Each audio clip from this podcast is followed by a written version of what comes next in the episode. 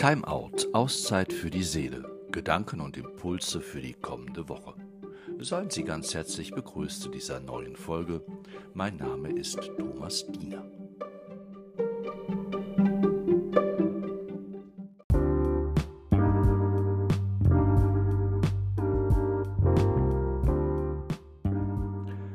Es ist kein angenehmes Gefühl, einem anderen Menschen nicht gerecht werden zu können, ihm etwas schuldig bleiben zu müssen.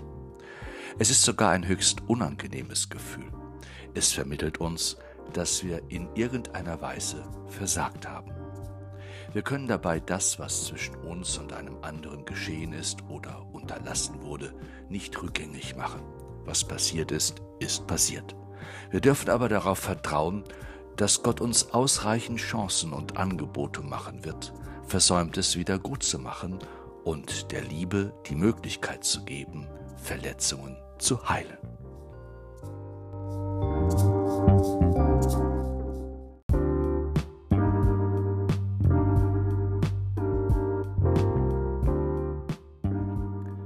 Niemandem bleibt etwas schuldig außer der gegenseitigen Liebe. Man kann durchaus vermuten, welche Erfahrung hinter dieser Einladung steht. Eine Grenzerfahrung, um es genauer zu sagen.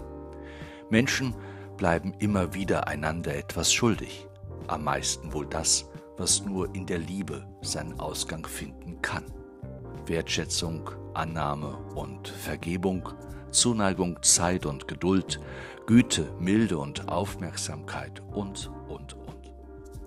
Die Erfahrung, jemandem etwas schuldig zu bleiben, ist gewiss keine schöne Erfahrung. Sie kann zermürbend sein. Ein Mensch kann an ihr zerbrechen, vor allem aber doch an der Erkenntnis, einem anderen Menschen nicht genügt zu haben. Kennen Sie solche Erfahrungen aus Ihrem ganz eigenen Leben? Manche machen sich möglicherweise Vorwürfe in Bezug auf ihren Lebenspartner, ihre Lebenspartnerin. Andere im Hinblick auf den Freund oder die Freundin. Nicht selten sind es auch erwachsene Kinder, die sich in Bezug auf ihre betagten oder gar verstorbenen Eltern schuldig fühlen, weil sie sich Versäumnisse vorwerfen. Es wird erzählt, dass eine Mutter ihren Sohn besucht. Sie drückt ihm einen Geldschein in die Hand.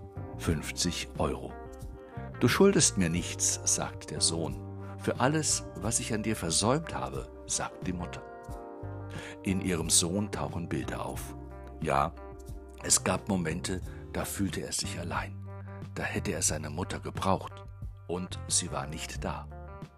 Es gab Augenblicke, da hätte er sich ein Du schaffst das gewünscht. Ein paar lobende Worte nur, eine Ermutigung, Anerkennung. Doch da war auch so viel anderes, denkt er. Wie es sich anfühlt, getröstet zu werden, das weiß er nur von ihr und kann es immer noch in sich spüren. Kämpfe hat sie für ihn gekämpft, Wege hat sie ihm ermöglicht, den Rücken hat sie ihm freigehalten. Niemandem bleibt etwas schuldig, außer der gegenseitigen Liebe. Machen wir uns nichts vor, blicken wir auf die, die wir wirklich sind, auch wenn es weh tut. Wir sind nicht perfekt. Keiner von uns ist dies. Und auch das dürfen wir bedenken.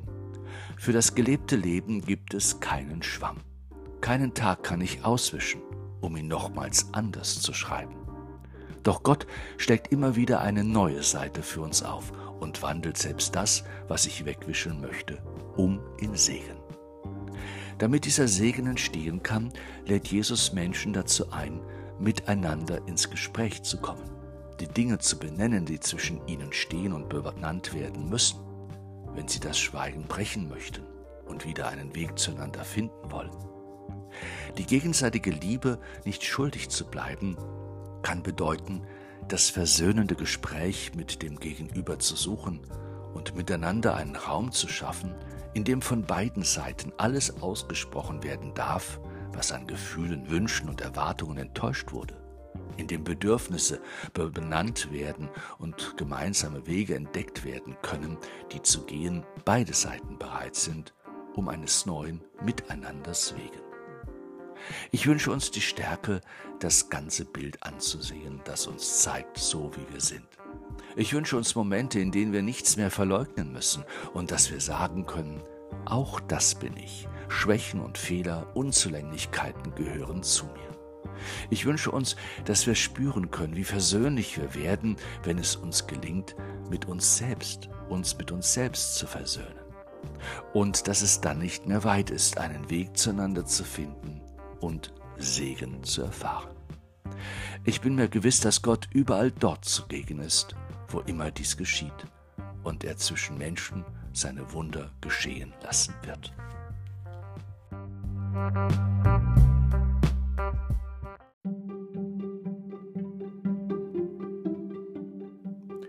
Dass euer Leben gezeichnet sei von der Liebe. Sie spüre euch auf, wenn ihr euch selbst verliert. Sie streiche glatt, was unruhig in euch ist. Sie umgarne euch, wenn ihr nichts mehr erwartet, und überrasche euch, wenn ihr alles zu kennen meint.